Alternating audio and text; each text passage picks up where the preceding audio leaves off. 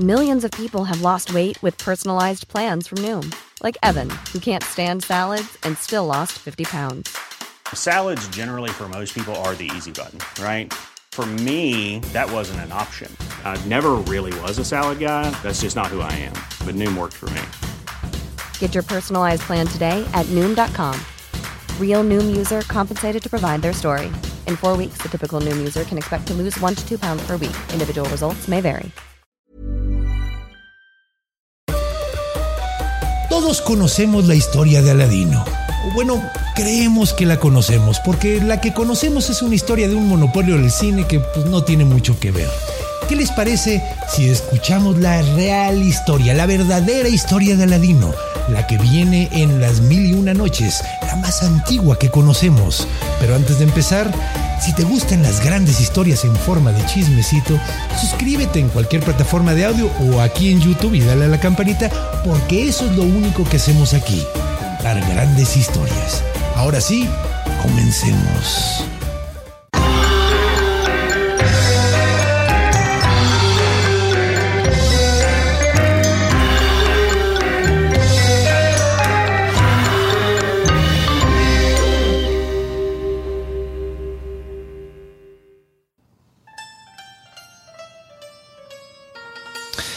Ahora, lo primero que deberíamos de decir de la historia de Aladino es que sucede en la tierra de China.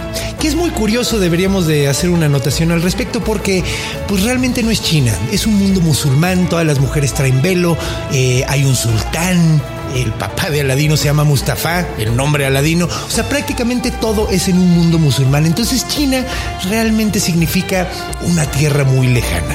Pero esta historia comienza en China. Ahora, Aladino es hijo de un matrimonio sumamente pobre. El papá se llama Mustafa, como les digo, y era un sastre. Ahora, Aladino era el peor hijo que cualquier persona querría tener. Era un desgraciado, no sabía hacer absolutamente nada, era un inútil, era desobediente. De hecho, le causaba tantos pesares a su padre que Mustafa falleció del estrés y la decepción de su hijo. Sí, así de brutal estaba. Entonces, pues Aladín se quedó solo con su mamá. Y pues la mamá no podía cuidar de Aladino porque era un niño terrible, entonces se la pasaba jugando en la plaza del pueblo. Ahora, un día que estaba jugando ahí, se encontró con un mago, un mago magrebí. Ahora, ¿qué es magrebí? Es de lo que llamaban los árabes Magreb. Magreb era la zona del norte oeste de África, donde está Marruecos, donde está Libia era toda esa zona Magreb. Entonces era un brujo africano. Entonces lo vio desde lejos y se le quedó viendo fijamente a Aladino. Aladino se sacó mucho de onda y le preguntó, ¿qué, qué me ves? Hasta que le dijo el brujo, eres hijo de, de Mustafa, ¿no? Sí, pero Mustafa murió hace tiempo. Y en ese momento el brujo lo agarró entre sus brazos y le empezó a dar abrazos y le dijo, es que Mustafa era mi hermano. De hecho, tú, tú eres mi sobrino, eres lo único que me queda y me da muchísimo gusto que, pues, no encontré a mi hermano, pero al menos queda algo de él. Dile a tu mamá que la extraño mucho, que le mando un gran saludo y dale estas monedas de oro. Le dio unas monedas, Aladín regresó corriendo hasta su casa y le entregó las monedas a su mamá. Ahora la mamá le dijo, ¿de dónde viene esto? Y le dijo, pues de mi tío. Y le dijo, tú no tienes tíos, yo no tengo hermanos. Tu papá, tu papá tenía un hermano, pero falleció hace muchísimo. ¿Quién era este señor? Dijo, pues dijo que era mi, mi, tío y que, que, era hermano de mi papá. Entonces a lo mejor hay una confusión. Y la mamá dijo, bueno, pues tal vez sí. Al día siguiente Aladino fue otra vez a jugar al parque ahí con la plaza con los otros niños que también eran igual de vagos que él y se encontró otra vez al mago. Ahora el mago le dijo que quería ir a cenar con él. De hecho, le dio unas monedas, le dijo, dile a tu mamá que compre algo rico para cocinar y pues cenamos juntos. Aladino fue regresando a su casa corriendo, le dio las monedas a su mamá, su mamá fue a comprar al mercado todas las cosas y a la hora de la comida, justamente cuando terminó la mamá de cocinar, el mago magrebí ya estaba en la puerta. Cenaron juntos, se le empezaron a pasar muy bien, preguntó qué tal se portaba Ladino y pues bueno, la mamá le dijo, la verdad es que mi hijo es un inútil, es más, mató a Mustafa de la decepción de lo mal hijo que es. Entonces el mago dijo, bueno, pues a lo mejor tendríamos que conseguirle un buen trabajo. A lo mejor no quería ser sastre, tal vez ese es todo el problema. ¿Qué te parecería ser mm, mercader? Te la quería ser mercader a mi pequeño, mi pequeño Aladino. Y Aladino, sabiendo que los mercaderes se vestían muy bien, andaban en los mejores lugares, comían muy bien, dijo, oye, sí, suena súper chido. Y le dijo, mañana nos vamos a ver y voy a empezar la preparación para que te conviertas en mercader. Al día siguiente se vieron, le compró ropas muy elegantes para que pareciera todo un mercader, le presentó a la gente apropiada. Fue un día muy, muy, muy movido para Aladino. Regresó a su casa y al día siguiente le dijo, mañana paso otra vez por ti. Los mercaderes no se ponen al día de mañana, pero te voy a llevar a ver jardines. Y en efecto, dio la mañana y llegó el mago a llevarse a Aladino a ver jardines. Y todo el día estuvieron paseando por toda la ciudad, metiéndose en los jardines más bonitos de toda la ciudad y luego se fueron retirando del centro y se fueron saliendo cada vez más de la ciudad hasta que ya estaban casi en las montañas. Y caminaban y caminaban y Aladino le preguntó, pues ya vimos muchos jardines, ¿a dónde vamos ahora? Dijo, es que el jardín más bonito de todos está fuera de la ciudad. Y Aladino le dijo, oye, pero ya caminé mucho, no voy a poder con tanto. Y el mago le dijo, no, mira, tú sigue caminando, vale la pena, vale la pena ir hasta allá. Sé que está muy lejos, pero cuando veas ese jardín vas a decir qué bueno que caminamos esos metros extra. Así que cállate y sigue caminando. Y así lo hicieron hasta que llegaron a un paraje, unas cuantas palmeras, no había mucho ahí. Y el mago le dijo a Aladino que fuera por unos cachos de madera porque iban a hacer una fogata. Aladino, muy obediente, agarró todas las cosas, las llevó hasta donde estaba el mago y él para entonces ya había sacado las primeras chispitas y hizo una buena fogata. Estuvieron sentados allí un ratito hasta que el mago sacó una pequeña botella, una botella sumamente pequeña que tenía un aceite que en el momento que abrió empezó a oler todo el ambiente. Luego echó unas gotitas del aceite en el fuego y el fuego empezó a echar un humo sumamente fragante y sumamente brillante, mientras el mago decía unas palabras que Aladino nunca había escuchado en su vida. En ese momento empezó a temblar todo el piso y salió una compuerta entre la arena. Y esa compuerta tenía un mango, un círculo, así como una agarradera para poderse abrir. Así que el mago lo abrió y le dijo, allá adentro está el jardín, pero ten mucho cuidado. Cuando entres yo no voy a poder entrar contigo. Cuando entres, pues vas a tener cuidado de no tocar ninguna pared. Cuando pases por un, vas a pasar por un jardín donde hay muchísimos árboles, tiene unas frutas maravillosas. Si quieres agarrar las frutas, agárralas. Pero lo que yo quiero que vayas a hacer allá adentro es agarrar una lámpara, una lámpara que vas a ver bastante molada de todas las maravillas que vas a ver ahí. Probablemente esa lámpara va a ser la que menos te va a llamar la atención, pero eso es lo que quiero que traigas. Aladín obviamente dijo, no, yo no me voy a meter una cripta en medio del desierto, ¿qué te pasa? Entonces, el mago le metió un trancazo en la boca, pero le sacó hasta sangre. Aladín sintió que le había tumbado los dientes y dijo, cállate y métete a la cripta. Ten este anillo, probablemente lo necesites. Aladino, bastante preocupado, sacado de onda, con sangrita saliéndole de la boca, se puso el anillo y entró a la cripta, sumamente espantado. No tocó ninguna de las paredes, pasó por el jardín donde estaban los árboles era un jardín bastante interesante porque todos los árboles tenían frutas, pero eran frutas que nunca había visto Aladino en toda su vida. Eran frutas de colores brillantes, rojos, amarillos, azules, verdes. Algunas eran completamente transparentes, pero todas, todas brillaban muchísimo. Siguió caminando llegó hasta la cueva donde estaba el cuarto, donde estaba la lámpara. La agarró lentamente, la vació se la puso entre sus ropajes y se regresó caminando. Cuando pasó por los árboles le llamó mucho la curiosidad y se acercó y vio que esas no eran realmente frutas, de lo que estaba colgando eran como piedras, como cristales, eran realmente piedras sumamente preciosas, pero Aladino que era tan pobre nunca había visto una joya en toda su vida. Entonces las vio, les llamó la atención y empezó a agarrarlas y a llevárselas aunque no sabía ni qué eran. Ahora llegó hasta la entrada de la cripta y empezó a gritarle al mago, tío, por favor sácame. Y el tío, el mago magrebí, se asomó y le dijo, mira, para que no peses tanto, pásame la lámpara. Y le dijo, perdón, pero la lámpara no pesa tanto, pesa, o sea, sácame porque ya estoy medio sacado de dónde estar aquí. Le dijo, no, no, dame la lámpara y luego te saco. Dijo, eso está muy extraño, por favor, sáqueme. Y volteó y estaban pasando unas personas por ahí. Entonces el mago no hizo nada más que echarse un poquito para atrás, dijo las palabras que había dicho anteriormente, le echó un poquito de aceite y en ese momento la cripta se cerró con Aladino adentro. Aladino, sumamente mal viajado, empezó a rezar, a gritar, no podía salir, pasó tres días sin comer hasta que ya estaba a punto de desfallecer y cuando estaba rezando, de repente tocó el anillo de cierta forma que el anillo sacó un gran genio. Sí, el anillo. Y dijo, yo soy el esclavo del anillo, pídeme lo que quieras. Entonces Aladino le dijo, no sé quién seas, esclavo de quién seas, sácame de aquí, por favor. Y en ese momento apareció afuera de la cripta. Aladino, que estaba sumamente hambreado, sumamente cansado, salió corriendo hasta su casa, llegó con su mamá en el momento en que llegó, se cayó y se le cayeron todas las joyas, se cayó la lámpara, se cayó todo, o sea, se tumbó así, se, desmayó. La mamá que estaba preocupadísima porque no había regresado en tres días, pensaba que estaba muerto, se puso sumamente contenta.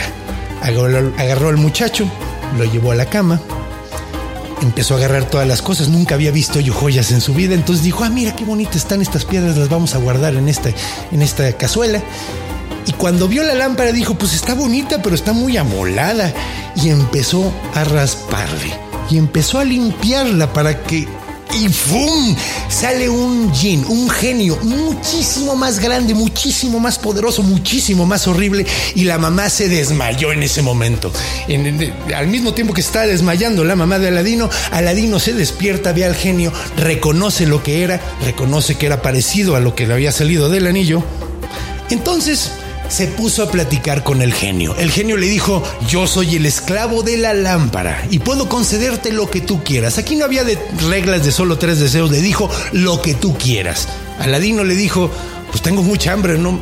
Estaría bueno un banquete, ¿no? Y en ese momento empezó a aparecer comida, platos de oro, de plata, repletos de la comida más deliciosa que había probado Aladino.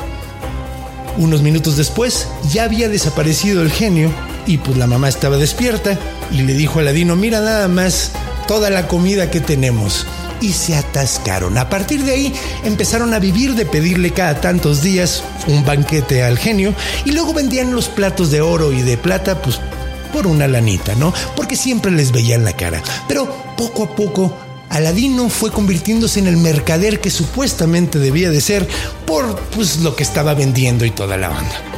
Ahora, sucedió algo sumamente curioso. Un día se mandó a que todos los hombres de toda la ciudad se tenían que enclaustrar, se tenían que guardar completamente. Nadie podía salir porque la princesa iba a salir. La princesa no se llamaba Jazmín, se llamaba Luna de Lunas. Badr al Badr, que no suena tan romántico, pero está bonito también. Ahora, la princesa iba a salir a darse un baño en unos baños muy especiales de la ciudad, entonces no querían que absolutamente nadie la viera, o sea, ni siquiera con el velo, porque todas las mujeres traían velo. Entonces, Aladino le dio muchísimo, muchísima curiosidad, porque pues no había visto a ninguna mujer más que a su mamá sin velo, así que se fue a esconder a los baños. Sí, Aladino tenía unas ondas ahí de Pipping Tom de Boyur muy extrañas, pero el punto es que llegó, se escondió, la princesa se quitó el velo y él la vio y era la mujer más hermosa que se podía imaginar. Digo, nada más había visto a su mamá antes sin velo y pensaba que todas las mujeres se podían ver así. Entonces, pues fue una sorpresa ver algo tan, tan, tan hermoso y se enamoró perdidamente de ella. De hecho, en ese instante dijo, yo me voy a casar con esa princesa y me vale gorro lo que tenga que hacer. Entonces regresó a su casa y le dijo a su mamá, tengo un plan maravilloso, me voy a casar con la hija del sultán. Y la mamá le dijo, ¿qué? Somos probablemente la familia más pobre de todo el pueblo. ¿De qué demonios estás hablando? Dijo, no, no, no. No sé si recuerdas que teníamos unas piedras súper maravillosas que me traje desde la cueva donde traje la, la, lámpara esas pues resulta que son joyas. Ya ahora que tengo un poquito más de experiencia como mercader, sé que esas cosas valen muchísimo. Entonces, si le ofrecemos eso, el sultán probablemente va a decir que sí. Pues entonces la mamá de Aladino, que pues estaba un poquito manipulada porque Aladino decía, si no haces esto, me voy a hacer algo, fue hasta el palacio del sultán. Y llevó una pequeña vasija de porcelana cubierta por una servilleta completamente repleta de las joyas. Se veía como un espectáculo maravilloso, todos los colores que te pudieras imaginar en una vasija completamente blanca. Entonces, la mamá fue hasta el palacio del sultán. Ahora, la mamá no era una persona muy ruidosa, y pues se hacían las audiencias donde todo mundo estaba pidiendo la palabra y la mamá pues no gritaba mucho, simplemente se paraba hasta enfrente y se le quedaba viendo fijamente al sultán así, muy sonriente, muy amable, con la vasija en las manos. No decía absolutamente nada, entonces pues nadie la pelaba. Entonces pasaron dos días, tres días, cuatro días, cinco días, hasta que el sexto día le llamó mucho la atención al sultán, la mujer que nunca decía nada, pero siempre estaba parada hasta enfrente. Y le dijo, señora, a ver, acérquese, ¿qué, qué es lo que quiere? Y él le dijo, pues es que mi hijo quiere casarse con su hija. Ahora, la mujer estaba vestida muy, muy pobremente, se veía como que era de una clase baja, entonces el sultán pues le dio curiosidad, le dio como ternura y le dijo, bueno, ¿y, qué trae ahí usted en su vasija? Dijo, pues el regalo para que acepte la pedida de mano y saca la servilleta y se la muestra. El rey nunca en su vida había visto joyas así. De hecho, el visir, que era como el eh, consejero del sultán, le dijo, están impresionantes. Le dijo, ¿qué? ¿Aceptaré? ¿Aceptaré que se case con mi hija? No sé, ni quién es el muchacho. Y le dijo, pues mira, es un gran regalo, tengo que aceptarlo, pero pues yo también quiero que mi hijo se case con tu hija, entonces, pues dígale que si nadie consigue un regalo mejor en tres meses, se puede casar con él. Y así pues mira, me das tiempo y yo te consigo algo padre y quedamos en lo que habíamos quedado desde siempre, que mi hijo se casa con tu hija. Entonces el sultán le dice, señora, si en tres meses no llega un regalo mejor, su hijo se podrá casar con la princesa. La mamá regresa a la casa sumamente contenta, echando pero celebración por todos lados. Llega hijo, mi hijo, ¿qué crees? Funcionó al sexto día, esto estuvo padrísimo. Me dijo que en tres meses Aladino se puso sumamente contento, así que solo quedaba esperar. Ahora, cuando pasaron dos meses, pues empezó una celebración muy extraña. La mamá de Aladino notó que había muchísima gente celebrando en todas las calles y empezó a preguntar por qué. Pues resulta que la princesa se iba a casar con el hijo del visir. ¿Pero cómo? Entonces regresó la mamá súper triste, le dijo, ¿qué crees, mijito? Se va a casar con la hija del visir, ya no se va a casar contigo. Y Aladino no perdió la esperanza. De hecho, sacó un plan muy interesante. Dejó que se casaran, dejó que se hicieran las nupcias, ni siquiera se presentó en el palacio, se quedó en su casa con su lámpara maravillosa. Y cuando dio la hora de la medianoche, cuando supuestamente iban a consumar su matrimonio los príncipes, entonces lo que hizo fue sobar la, la, lámpara y cuando apareció el genio que le dijo, soy el esclavo de la lámpara, pídeme lo que quieras. Le dijo, tráeme a la princesa y a su nuevo esposo aquí a mi cuarto, con todo y cama, teletranspórtalos aquí directamente. O sea, básicamente secuéstralos. Y en ese momento estaban despidiéndose el sultán, la sultana, todos estaban ahí diciendo, bueno, que les vaya bien, que se ponga padre, ¿eh? que se ponga padre. Y los dejaron ahí solos en el cuarto y ¡pum! desaparecen los dos y aparecen en un cuarto sumamente pobre, en una casa sumamente rascuacha. Y dijeron, pues, ¿qué está pasando? En ese momento Aladino dice, llévate al hijo del visir a la letrina. Ahí me lo encierras toda la noche y déjamelo. Y él se acostó en la cama con la princesa. Pero como todo un caballero, puso una espada en medio de los dos y le dijo, mira, si me llegara yo pasar de simpático, agarra la espada y me cortas las manos. No te voy a hacer nada, simplemente quiero decirte que no deberías de estar casada con él. La mañana siguiente lo regresa a su casa, saca de la letrina este muchacho, aparecen otra vez en el palacio del sultán, llega el sultán, llega la sultana, todos viendo a ver, a ver cómo les fue, ¿no? Ya una onda muy, muy extraña, ¿no? Que era una tradición, que iban a ver cómo les había ido en la noche de bodas. Llega, se les presenta cómo están y los dos están pálidos, sacadísimos de onda, súper preocupados y el sultán dice, oh, ¿qué, ¿qué, pasó? No, no, estamos bien, no pasó nada, todos estamos, todos chidos, no pasó nada. Ahora, el visir le dijo al sultán, no, pues les ha de dar pena, de haber hecho unas cosas bien locas. Entonces supusieron que no estaba pasando nada. Se hizo el primer día de celebraciones de la boda y entonces la princesa se acercó a la sultana y le contó todo lo que había pasado. Le dijo, no, pues es que desaparecimos, aparecimos en casa de un güey. Luego me acostó ahí con él, con una espada en medio, estuvo rarísimo. Y la sultana le dijo, qué bueno que me dijiste a mí, no le digas absolutamente a nadie porque van a pensar que estás loca. Van a dormir esa, esa noche otra vez y vuelve a suceder lo mismo. Aladino vuelve a secuestrarlos, mete al hijo del visir adentro de la letrina ah, y se acuesta otra vez al lado de la princesa. La mañana siguiente los vuelven a aparecer en su casa y el sultán cuando llega y los ve de la misma manera le dice, ok, ya, díganme qué está pasando. La princesa le cuenta todo lo que había sucedido, sin miedo de que pues pensaran que estaba loca, porque pues ya sentía que estaba loca básicamente por lo que estaba sucediendo. Y el sultán dijo, ok, esto está muy raro. Fue a preguntarle al visir, oye, ¿es cierto? Pregúntale tu hijo si está pasando esto. El hijo del visir le dijo, no, pues la verdad sí está pasando. Y huele bien feo esa letrina. Y la neta, si esto va a estar pasando todas las noches, ya no quiero estar casada con ella, güey. Ya, mejor vamos a disolverlo, papá. En serio, vamos a disolverlo. Y deciden disolver el matrimonio. Entonces, Aladino se sale con la suya. Ahora, se esperó un mes más para que se cumplieran los tres meses y llega la mamá otra vez a presentarse y le dice, oiga, ya se cumplieron los tres meses, ahora sí ya se puede casar mi hijo con su hija.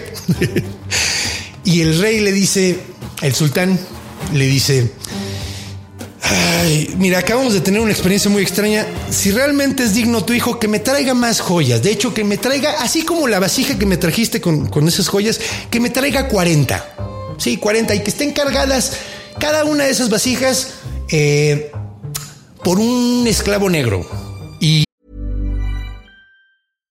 Hey, it's Paige DeSorbo from Giggly Squad. High quality fashion without the price tag. Say hello to Quince. I'm snagging high-end essentials like cozy cashmere sweaters, sleek leather jackets, fine jewelry, and so much more. With Quince being 50 to 80% less than similar brands. And they partner with factories that prioritize safe, ethical, and responsible manufacturing. I love that. Luxury quality within reach. Go to quince.com slash style to get free shipping and 365 day returns on your next order. Quince.com slash style. Que lo esté guiando un escabro blanco. Y, sí, sé que suena un poco extraño esto, pero en el mundo musulmán se esclavizaba todo el mundo. Entonces, pues básicamente tenían esclavos europeos, esclavos africanos. Entonces estaban pidiendo de todas las eh, categorías, básicamente. Entonces regresa la mamá muy preocupada, le dice, oye, ¿cómo vamos a conseguir todo esto? Y Aladino le dice, no hay ningún problema y empieza a sobar su lámpara. Pide absolutamente todo lo que pidió el rey, pide las ropas más elegantes, las más bonitas que se puedan imaginar y se presenta ante el rey con 40 esclavos negros, 40 esclavos blancos y 40 vasijas llenas de las joyas más hermosas que te puedas imaginar. El rey no le queda de otra más que aceptar. Ahora, Aladino le propone al sultán que él quiere construir un palacio enfrente del de él. Y construye el palacio más impresionante. De hecho, había solo un lote baldío. Construye un palacio maravilloso, gigantesco, en menos de una semana. Una cosa brutal, una cosa súper maravillosa. Ahora, uno pensaría que aquí termina la historia, que todo se pone bien, o sea, ya tiene un palacio maravilloso, ya tiene eh, a, la mujer que quiere, la, o sea, su mamá ya está viviendo como una reina, de hecho abandona la casa súper horrible que tenía antes y ahora sucede algo medio curioso. Ahora, lo que sucede es que el mago magrebí empieza a hacer algunas adivinaciones, ya está en Magreb de regreso en África, y, se pregunta qué habrá pasado con Aladino. Dice, pues probablemente se murió allá adentro. Qué cosas, ¿verdad? Y cuando hace una adivinación, ve que es el hombre más rico de todo China. Entonces, muy, muy, muy sacado de onda, decide viajar hasta China para arreglar eso, porque obviamente es rico por la lámpara maravillosa. Ahora, lo que decide hacer el mago es hacer una estrategia muy curiosa donde consigue bastantes lámparas nuevas y empieza a gritar por las calles de la ciudad, cambio lámparas viejas por lámparas nuevas. Cambio lámparas viejas por lámparas nuevas. Todo el mundo se empieza a burlar de él porque dicen para qué quiere lámparas viejas. Pero cuando se presenta enfrente del palacio de Aladino, que de hecho Aladino en ese momento no estaba, estaba de viaje, estaba cazando, la mujer, la princesa Luna de Lunas, se asoma por la ventana y ve que están haciendo sus cambios y dice, ay, yo me acuerdo que mi esposo tiene una lámpara bien, bien vieja, bien amolada. Se la voy a cambiar por una nueva. Seguro va a estar encantando cuando regrese a la casa. Agarra la lámpara, baja, se la entrega al mago, agarra una nueva y en ese momento el mago soba la lámpara, saca el genio y le dice, órale, este palacio se va para Magreb, órale, y conmigo y con la princesa, vámonos desaparece el palacio instantáneamente. De hecho, todo el mundo se saca muchísimo de onda. El sultán dice, ok, desapareció el palacio de mi, de mi nuero y desapareció mi hija. Vayan por el nuero. Si lo encuentran, me lo entamban. Lo encuentran regresando a la casa, le dicen, oye, ¿qué pasó? Porque ¿dónde está la princesa? ¿La secuestraste? ¿Qué onda? Aladino no sabe ni de qué están hablando. Y después de un rato le cae el 20, que probablemente fue el mago magrebí que hizo todo esto. Entonces recuerda que tenía el anillo. Va, va a su dedo, básicamente no tiene que ir muy lejos, empieza a sobar el, anillo y en ese momento sale el genio. Le dice, oye, regrésame por favor mi, mi, palacio, lo necesito. Le digo, no, para algo tan poderoso necesitas un, un, esclavo de una lámpara. Yo solo soy un esclavo de un anillo. No, tranquilo, o sea, no puedes pedirme estas cosas. Pero yo te puedo llevar hasta donde está tu palacio. Entonces Aladino le dice, por favor, llévame hasta donde está mi palacio y ¡pum! Aparece en Magreb. Una vez que está ahí, se encuentra con la princesa, le explica todo lo que sucedió, le confiesa que todo lo que tiene es gracias a la magia, pero la princesa, que ya estaba bastante enamorada de él, le dice, no te preocupes mi rey, vamos a arreglar esto decide empezar a seducir al mago magrebí, que hasta ahorita solo se había portado así súper, súper sangrona con él, con muy buenas razones, y le dice, bueno, pues si ya perdí todo, pues ya me voy a tener que quedar contigo, pues empecemos a hacer buena amistad. Lo invita a cenar y cuando están cenando decide envenenarle el vino.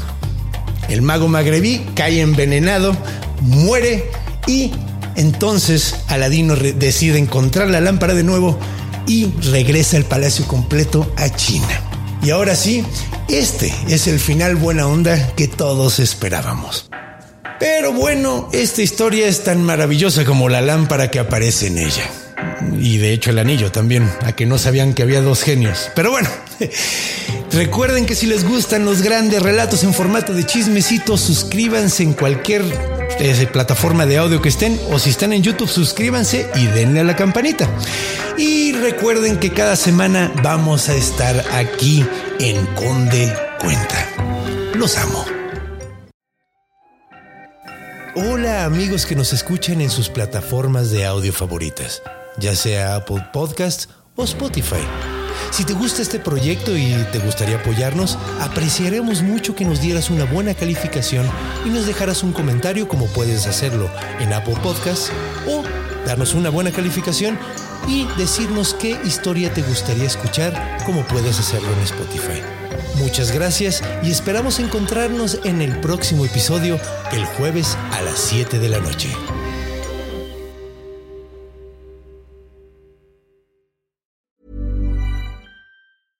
Planning for your next trip?